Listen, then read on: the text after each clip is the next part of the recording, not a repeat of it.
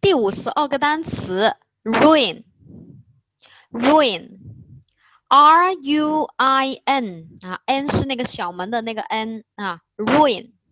我们再来一遍，r u i n 啊，ruin 啊，它是动词，表示毁坏啊，重音符号在 ru 这个位置上啊，重音符号在 ru 前面这个位置上，后面就是弱读。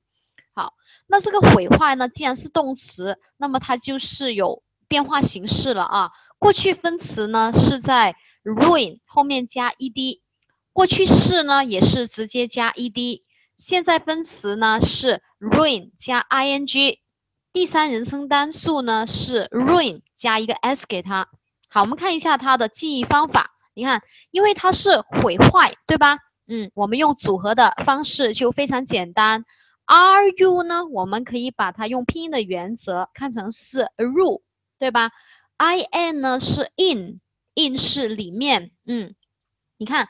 坏人呢闯入，对吧？所以呢就是 R U 啊，闯入别人的地方里啊，这个后面就是 I N 啊，I N 想怎么样啊？毁坏东西啊，这个毁坏就是 ruin，R U 啊，I N 啊，入里面，毁坏，R U I N 啊，ruin 毁坏。